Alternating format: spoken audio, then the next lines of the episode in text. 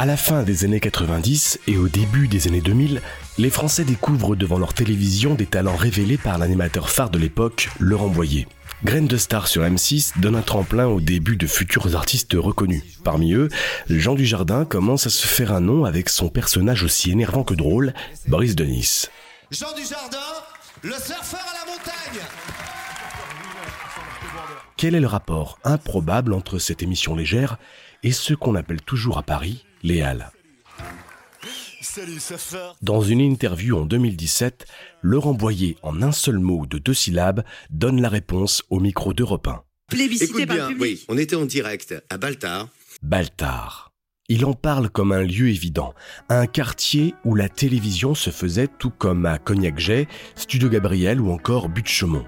Et il n'était pas rare d'entendre à l'antenne en direct de la Halle Baltar. Voilà que le mot s'élève, la Halle Baltar. Peu de personnes devant leur télévision avaient idée que les plans de coupe sur l'architecture du studio de télévision à Nogent-sur-Marne filmaient l'histoire. Avant 1976, date de sa reconstruction, il fallait se trouver à Paris pour voir la Halle Baltar, ou plutôt le pavillon numéro 8, celui des œufs et de la volaille. Ces derniers jours d'existence au cœur de la capitale ont eu lieu à partir du 1er mars 1969. C'est ce qu'on appellera le déménagement du siècle. Grossistes, commis, mandataires, porteurs, balayeurs, 20 000 personnes et un millier d'entreprises quittent Paris ce jour-là à raison de 1500 camions. 5 000 tonnes de marchandises et 10 000 mètres cubes de matériel s'en vont vers Ringis et ses 200 hectares contre 15 pour les Halles de Paris. Nouveau lieu, nouvelle époque et mise à mort d'une histoire vieille de 8 siècles.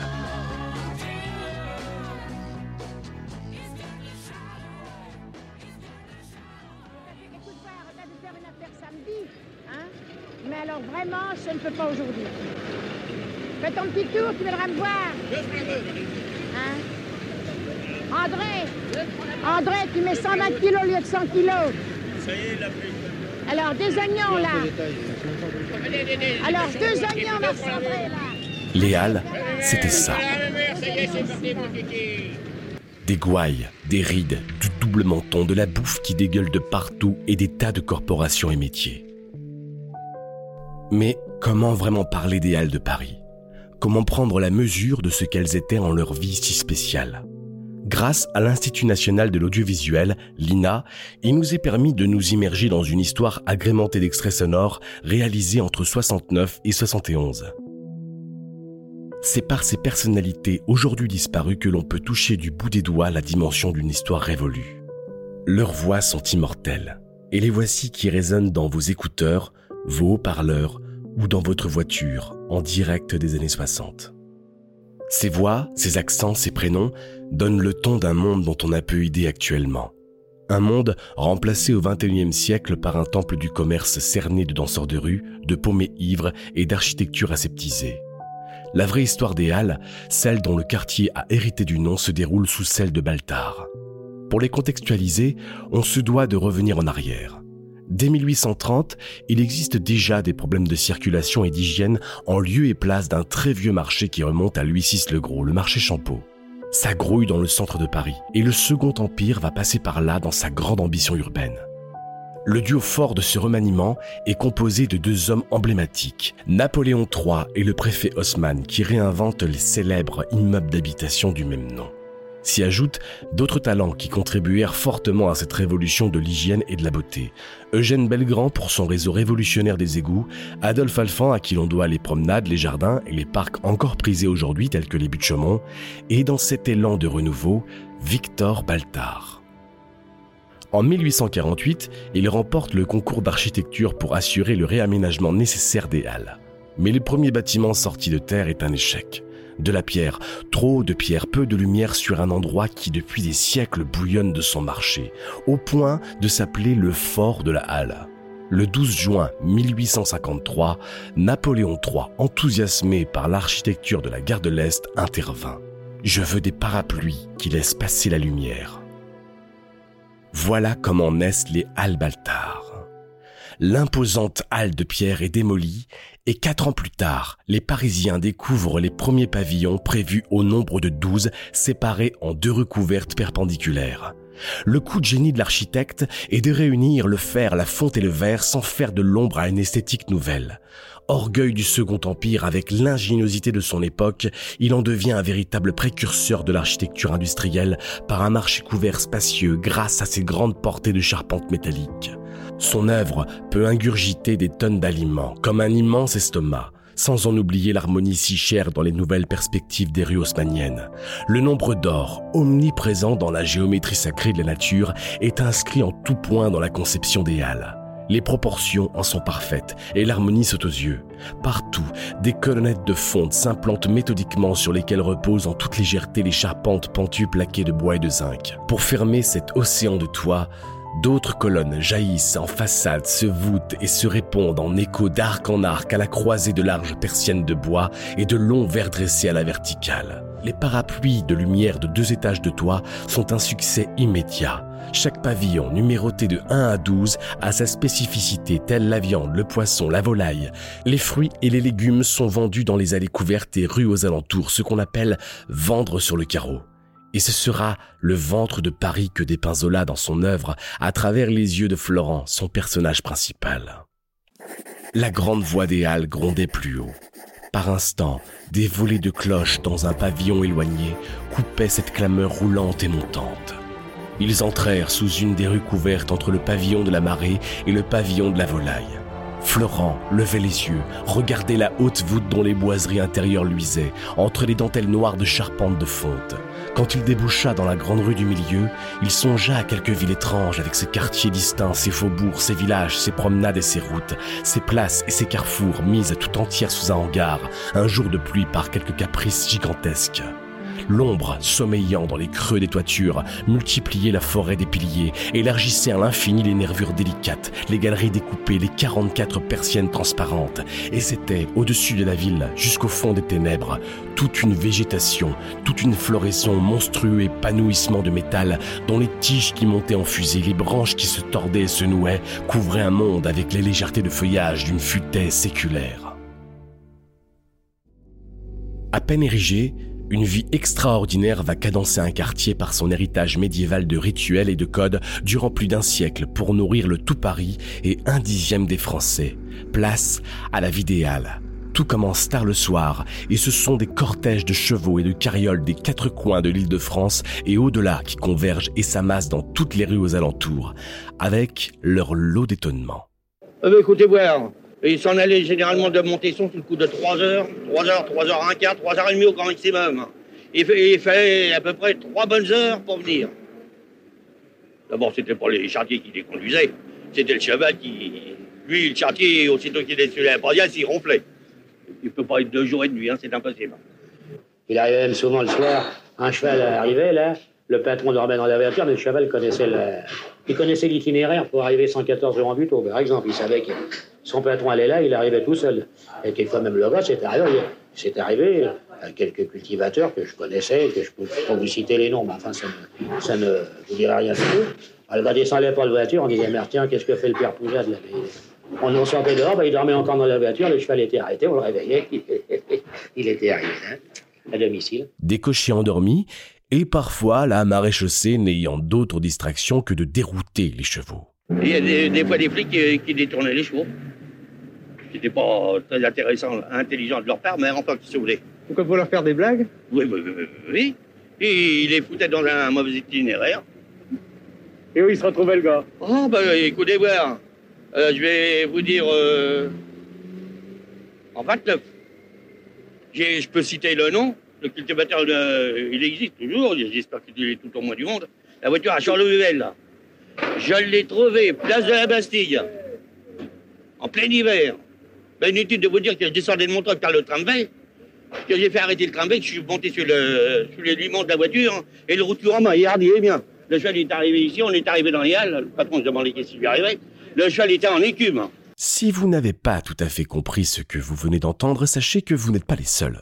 Avec son accent parégo à couper au couteau, Dédé était une de ses mémoires typiques des Halles. Il était ta sœur un vieux métier où il s'agissait de faire de magnifiques tas de légumes à même le sol, sur le carreau. Et c'est tout un art. Mais faut-il d'abord décharger la marchandise? Après l'époque des chevaux du début du siècle, place au camion à 11h du soir, avec la chance ou non d'avoir une bonne place. Ils se mettaient en file pour attendre le déchargement de 11h du soir, qui était à l'époque. Et alors, à 11h, il y avait un fort, il y avait le, le fort, c'était le placier, et il y avait le renfort, qui avait le numéro 1, Antoine, un cultivateur. On lui présentait le sac et il tirait soit boule, noir, blanc ou rouge. Si c'était la noire, c'était là-bas, derrière les, derrière les buissonnières, comme je l'ai toujours dit. Si c'était la rouge, c'était sur le rang des jardiniers. Si c'était la blanche, c'était sous la boche. C'était important d'avoir des bonnes places Très important parce que la marchandise est toujours rendue beaucoup plus chère. Selon les places Selon les places. C'était un petit peu obligatoire. Il y avait des places. Vous comprenez, quand on était placé là-bas au Maroc, ça n'avait pas l'avantage de la rue Baltard. Pourquoi? Parce que dans la rue Baltard, c'était toujours la meilleure, la meilleure vente de la rue Baltard. Les gens viennent du boulevard, mais c'est tout. Vient ensuite l'art de disposer les tas. Dédé, comme ses collègues, faisait de merveilleuses pyramides de choux, de navets, de poireaux, reconnues pour leur esthétique parfaite. Les forts qui faisaient des tas de chou-fleurs, Oui, oui. les pyramides de Les de tout ou les, ou les bottes de poire orangées. c'est- D'ailleurs, ça s'appelait les tasseurs. Les tasseurs. Les tasseurs. Et vous savez, c'était, c'était joli à voir. Parce que pour faire une pyramide de chou-fleurs, Ah oui, il n'y en avait pas un qui dépassait. C'était, une pyramide qui faisait 2 mètres. ah oui, faisait 2 mètres. comme un fromage de, de chèvre. C'est Pareil. exactement pareil. Des jolis tas, mais pas sans risque. Un travail dur où Dédé s'est fait une grosse frayeur culbuté par un chariot de navet. Enfin, une putain de voiture de navet. Et moi, quand je me suis trouvé englouti et je suis cette putain de voiture de navet, hein, que je me suis trouvé dans le milieu, ben, elle se passait là. Mais qu'est-ce qui est arrivé? J'en sais rien. J'étais avec le client. Oui. C'est encore mieux. On dit, je travaillais et on discutait. D'un seul coup, je me suis retrouvé au milieu de la voiture englouti. Lui, et- on est tous les, tous les deux, on était. C'est le moment de le dire. Eh bien, il a fallu qu'on de tout, puis qu'on qu'on refasse le tas. On aurait dit qu'il y avait une main magique qui, avait tout poussé. Un savoir-faire, mais un certain talent pour masquer des défauts ou simplement flatter l'œil des passants. Des petites triches ici et là dans chaque métier pour mieux attirer le chaland. Il y avait quand même de la marchandise qui était plus belle que d'autres, non? Ah oui. Oh bah là, là c'est la, la question de la parure. Oh ben, vous savez, quand c'était la marchandise uniforme, il n'y avait pas de parure à faire. Il y a des fois, et par contre, il y avait de la marchandise ingrate, alors qu'il fallait. Là, justement, quand euh, la marchandise vous arrivait dans les bacs, vous, euh, bah, vous la mettiez de côté. Et puis alors, sur le dessus, sur le dessus, vous remettiez, le- vous la marchandise pour qu'elle soit, pour qu'elle soit arrangée. Et ça, c'est ce qu'on appelait parer la marchandise. Et la camelote. Ici, sur le carreau de Montesson, c'était interdit. Mais de l'autre côté, dans le Baltard, ben, ça se faisait. On était très contents lorsqu'on arrivait, puis tout était bien rangé. Parce qu'en en étant bien rangé, ça attirait le client et on vendait automatiquement. Oui, il fallait, fallait- quand même, pour choisir la marchandise, il fallait un coup d'œil, non? Ah ben vous savez, le coup d'œil. Toute marchandise bien présentée qui vendue. Impossible aujourd'hui d'imaginer un autre décor dans les rues piétonnes. Et pourtant, avant même la Deuxième Guerre mondiale, le ventre de Paris a connu sa plus grande indigestion en 1929. On ne savait plus où disposer les marchandises. Les halles sont ballonnées et Dédé trop petit pour faire ses tas. Le printemps 28-29. 29. Alors là, on savait plus où la mettre. Moi, j'en ai vu foutre à la porte de chez Damour, place du Châtelet, à Sarah-Bernard. Et je vous dis, la voiture à Francis Alain, elle a manqué de tomber dans le métro, rue de Rivoli. Comment elle ça elle s'est arrêtée à ça, de la, la marche. Pourquoi Peut-être une mauvaise manœuvre, j'en savais absolument, absolument rien. Pas moi qui conduisais. hein. Mais on savait plus où mettre les marchandises, quoi. On savait plus où la mettre. Moi, j'ai vu des fois monter sur le tas, quand c'était des tas d'oignons, monter sur le tas pour bien monter, beaucoup plus haut point, et je plus, je pouvais plus y arriver. Mais l'activité de ta sœur va prendre un coup dans l'aile avec l'arrivée des progrès d'après-guerre. Les sacs et les cagettes font leur apparition. Écoutez voir, jusqu'en 48-50. Ben, après, ça, le travail a complètement changé. Comment? C'est-à-dire que le, le bottelage a été supprimé et ils ont mis la marchandise. Au lieu de la faire en botte, ils l'ont foutue en sac. Vous comprenez? Alors que carreau, euh, on, voit avec des, on voit avec des bretons. Des, tas de sacs, puis des caisses. Voilà, Vous avez été tué par les caisses et les sacs. voilà, exactement. Désolé pour les Bretons. À chaque époque, ses rituels et ses gens de passage. Quand ce n'étaient pas les cochers qui dormaient sur la route, c'étaient les producteurs et productrices qui dormaient dans les bistrots avant de reprendre commerce. Quand on avait fini de décharger, on se reposait une heure, on allait coucher. Une heure partir sur des paillasses dans les cafés. Il y avait des paillasses. Chez Murat. Il y avait beaucoup de femmes qui dormaient là-bas Oui, ça? bah, il y avait des femmes et des hommes. Il y avait les cultivateurs d'un côté, puis il y avait les cultivatrices de l'autre.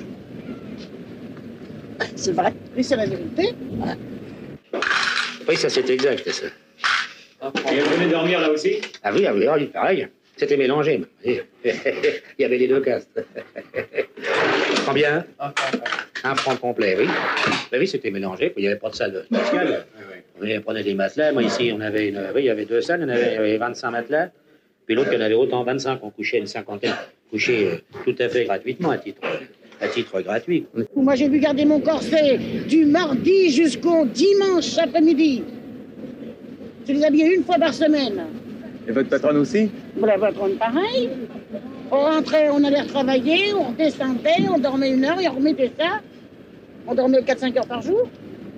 En deux, trois fois. Dans une époque davantage antérieure, aussi fou que cela puisse être, les plus démunis, les plus fatigués dormaient littéralement sur une corde. Ah ben, l'histoire de la corde, c'était autrefois les, les, les porteurs, ils avaient une hotte. Et alors, euh, ils allaient rue Ticton, ils allaient dans les, dans les bistrots où ils louaient les, les diables et puis les hottes. Et alors, comme c'était, pour ainsi dire, des pauvres gens, ils dormaient le soir sur une corde. Debout sur une corde, les, les bras croisés. Et le, le matin, comptoir, oui. et le matin, le gars coupait la corde. Et ils avaient payé deux sous pour dormir comme ça, ou cinq sous. Et ils avaient le droit à un bouillon. Un bouillon, Un de bouillon bœuf. ou un bœuf à la ficelle. Ou un bœuf à la ficelle, un morceau de bœuf qui tirait de- d'une marmite. Alors, des fois, il y avait un os, des fois, il y avait un bout de viande. Il y avait quelque chose, voilà. C'était de la pêche, quoi. C'était la pêche, pêche. c'était la pêche. Alors, il y en a qui tiraient un morceau de viande, l'autre qui tirait un bout d'os. Le bouillon, la viande, et par extension ses pavillons et ses bouchers. Nous y voilà. Héritiers d'une corporation très ancienne, ils sont un monde dans un monde avec leur code. La viande est certainement l'emblème de Baltar avec d'imposants bonhommes. Les forts des Halles, Auguste le Cantalou, Fernand Lavoie d'Or, Robert Erland, Di Bobby, 62 ans, ancien lutteur et les ratiches en or, Michou Laprise, tous durant leur déjeuner au bistrot Juxtant les Halles. Le tenancier a les moustaches énormes, sa spécialité, c'est de sabrer le champagne. Son surnom, Jacques le Sabreur. À dos d'hommes, les Halles, habillés de leurs tabliers blancs souillés de sang, déchargeaient les carcasses des camions jusqu'au crochet, concentrés et sans dire un mot. Un travail monstrueux qui se méritait grâce à un concours. Pour le remporter, il fallait endosser une nasse d'osier dans laquelle étaient entassés 200 kilos de pavés sur une distance d'une cinquantaine de mètres. Être fort ou rien. Enfin presque. Qu'on vous demandait, c'était surtout de porter les 200 kilos. Ah oui, mais enfin, vous aviez une note éliminatoire à la dictée. Ouais. Si vous faisiez plus de 6 fautes, 5 fautes, je ne sais pas, vous étiez éliminé parce qu'il y avait un grand nombre. Un grand nombre de candidats, alors ils choisissaient le gratin, comme on peut dire. quoi. Les physiques et les esprits sont plutôt hors normes et laissent des souvenirs mémorables.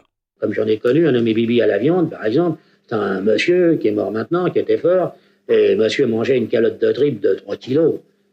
Il a mangé dans la calotte. J'ai vu manger euh, 100 huîtres, décortiquer les huîtres, les mettre dans un saladier, mettre son échalote, son vinaigre et manger ça à la cuillère, de quoi il curait, de quoi il curait un cochon, faut dire. hein. Et puis après, il se tapait sa calotte de tripe de 3 kilos, ça lui faisait pas peur. Hop. Et puis vous auriez dit après, m'a dit non, il y a un gigot à manger. Il leur a dit, amenez-moi le gigot. Un monsieur qui faisait d'abord le poids public, il se pesait pas parce que le poids public fait 140 kilos. Quand il montait dessus, il bloquait la, il bloquait la bascule. Hein. Elle avait été connue, Bibi, Bibi à la viande. C'était, c'était éno- énormément connu. Il avait un ventre, c'était de la pierre. Quand il poussait un gars avec son ventre, le gars allait sur son cul. Un gars le gênait, il faisait toc, hop, on voyait, il avait une véritable pierre dans son buffet. Si les forts des Halles laissent dans l'imaginaire collectif la vision archétypale d'une force de la nature, la clope au bec, cernée de carcasses de viande, il y a aussi une autre vision du marché beaucoup plus auditive, la poissonnière. Et celle des Halles, dans un monde d'hommes, ne se font pas prier pour exercer une autorité teintée de bonhomie. Grossière peut-être, mais jamais vulgaire, avec le sens du travail bien fait. Alors moi je dis au gars, qu'est-ce que tu peux être con quand même d'avoir mis ça comme ça Ça y est, Eh ben, c'est. C'est vrai Écoutez, on n'est pas au Faubourg Saint-Honoré là, hein Alors Oh, vrai. dans les, dans les ateliers, c'est peut-être pire que chez nous. Maman disait toujours, je t'en prie, ne dis jamais que tu es au poisson. Que tu travailles au poisson, ah, ne dis pas ça. Puis après, elle s'y habituée. Elle s'est habituée, elle disait des mots comme moi après. Elle disait, bah, tu l'as dit, toi, je leur dis. Dans le chronomètre de cette vie nocturne, une fois que la marchandise est installée, c'est au tour des semi-grossistes et détaillants de faire leur entrée à 4 heures du matin, point culminant d'un théâtre pittoresque entre vendeurs et acheteurs, où les joutes verbales sont primordiales pour se tenir la bourre.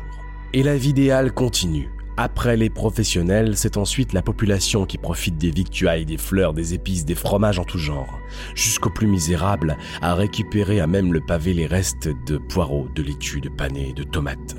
Toute la matinée, les halles n'ont de cesse de nourrir Paris jusqu'à midi où le spectacle est terminé.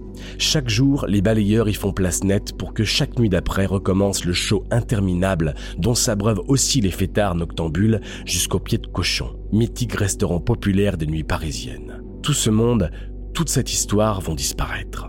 Après la Seconde Guerre mondiale, la question se pose sérieusement de déménager les halles. C'est l'asphyxie. Tout déborde. La circulation est difficile à 22 heures. L'hygiène est de plus en plus exécrable, comme les conditions de travail. Les bouchers peuvent en attester. Ah bah ici, j'espère que ça sera mieux là-haut, parce qu'ici, euh, l'hygiène et tout. euh, Par exemple, il y a une douche ici, il y a des douches pour. euh, Oui, euh, il y a six douches, on doit être. euh, comment on est? Près de 1000 là-dessous. le vestiaire est déchauffé. Le vestiaire est déchauffé. Oui. Oui, chauffé avec l'air du dehors. Là-haut, c'est Ringis. Et en 1969, Ringis est prêt. Alors l'inéluctable arrive avec le déménagement du siècle. Toutes les halles se vident les unes après les autres. Travailler dans de meilleures conditions. Un renouveau pour des milliers de personnes qui s'entassaient dans une hygiène de plus en plus inexistante, mais à coup sûr avec du vague à l'âme. Il va falloir emporter avec soi des tonnes de matériel et de marchandises, mais aussi des souvenirs dans un cadre plus conventionnel, plus hygiénique, plus grand. Abandonner ses habitudes, ses cafés et leurs patrons. Un crève-cœur intensifié avec une destruction redoutée. Le préfet de Paris, Marcel Dibot, autorise l'organisation de manifestations culturelles. Des fêtes extraordinaires prennent possession des pavillons. Sculptures, peintures, cinéma, théâtre pour un million de visiteurs. Les Parisiens se mobilisent pour les sauver. Ariane Mouchkine, la célèbre metteur en scène de théâtre, y implante ses gradins. Une fête foraine éphémère s'y installe aussi. Drôle de monde où des autotamponneuses circulent là où peu de temps auparavant, la volaille, le beurre, les légumes étaient un empire. Les espaces vidés de leur vie, le temps est compté. Doit-on détruire les halles? Est-ce que l'on va en sauvegarder une partie? Que vont devenir ces lieux déjà fantômes et ces immeubles emmurés? Un banquier américain va tenter d'acheter l'ensemble, le démonter pour le remonter aux États-Unis, en vain. Le marché une fois disparu, on craint une invasion de rats à la recherche de nourriture. 150 techniciens déversent 10 tonnes d'aliments empoisonnés dans les locaux abandonnés. Environ 20 000 rats seront tués. Ils disparaissent comme on souhaite dépolluer un lieu industriel voué à la casse. Il était possible de réhabiliter les halles et de leur donner un renouveau en préservant une connexion avec l'histoire. L'architecte Fernand Pouillon a un mauvais pressentiment à la veille de la disparition des halles en 71. Je suis presque sûr que l'on va rater les halles, rater l'occasion des halles, parce qu'on va envahir le terrain libre et qu'on va exploiter d'une façon individuelle et spéculative l'environnement. On a raté à coup sûr l'occasion des halles. Sous l'œil de Robert Doisneau ou de Jean-Claude Gontran, un Paris populaire se détruit à coups de bulldozers et de chalumeaux. Baltard s'en va, son acier tombe, son verre se brise et sa charpente de bois brûle. Au XIXe siècle, Haussmann avait rasé des rues médiévales pour de nouvelles perspectives urbaines. Au XXe, d'autres autorités dans un même élan de modernité font table rase d'un passé patrimonial inestimable. Faire place nette, quitte à supprimer toute trace de vie passée au cœur de la capitale. Le trou des Halles, aussi désolé qu'impressionnant, sera des années durant une plaie béante au milieu de batailles sociopolitiques. Immense lieu où sont enterrées ces corporations, ces tasseurs, ces primeurs, ces poissonniers, ces porteurs, ces balayeurs, tout ce qui faisait le sel de cette vie foisonnante et qu'on le retrouvait sur les zingues aux alentours. Il n'y aura plus de bouchers, le tablier souillé de sang et du calvin envoyé fissa dans le gorgeon, plus de vieilles qui racontent leur rude jeunesse toute tracée, plus du cabotin aux bacchantes épaisses dans leur univers truculent. Le futur alimentaire est à Rungis, et ici-bas, les merveilleuses caves voûtées de briques rouges sous les décombres disparaissent et emportent avec elles leur odeur de terroir remplacée par celle des couloirs du métro, du RER, du grand réseau châteléal. La banlieue peut descendre sur la ville dans un piteux pansement architectural faisant office de vulgaire écrin au temple du commerce aseptisé. Les éternelles sentinelles que sont les églises et les cathédrales forment des points de repère pour se figurer l'ampleur de ce que furent des lieux de vie hallucinants, Saint-Eustache et de celle-là. Faut-il voir des photos où à ses pieds se ruaient les acheteurs de tout poil, des cagettes sur les pavés, partout comme une extension du dédale culinaire improbable, des légumes, des fruits, des regratiers aussi ramassant les restes? Parfois, la télévision et ses nouvelles stars rendent visite au pavillon numéro 8, oublié dans des nuits sombres sans activité comme une vieille amie en y insufflant un soupçon de vie et de jeunesse sans pour autant remplacer ou transformer son monde originel, sans ressentir la chaleur des chevaux dans les hivers matinales et leur carriole de victuailles, sans le vrombissement des vieilles camionnettes qui trimballent leurs carlingues bleues et grises pâles des trente glorieuses, sans non plus les engueulades des négociations dans leurs accents tonitruants sur le carreau. Et si vous y ressentez un pincement, une désolation, un gâchis qui aurait pu être évité, c'est peut-être parce que vous aussi, quelque part dans votre fort intérieur, vous avez connu les derniers jours des Halles.